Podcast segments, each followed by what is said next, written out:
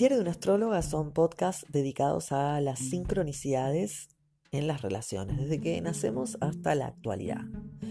Para esto entonces hay un primer episodio que hace una introducción al tema con algunos ejemplos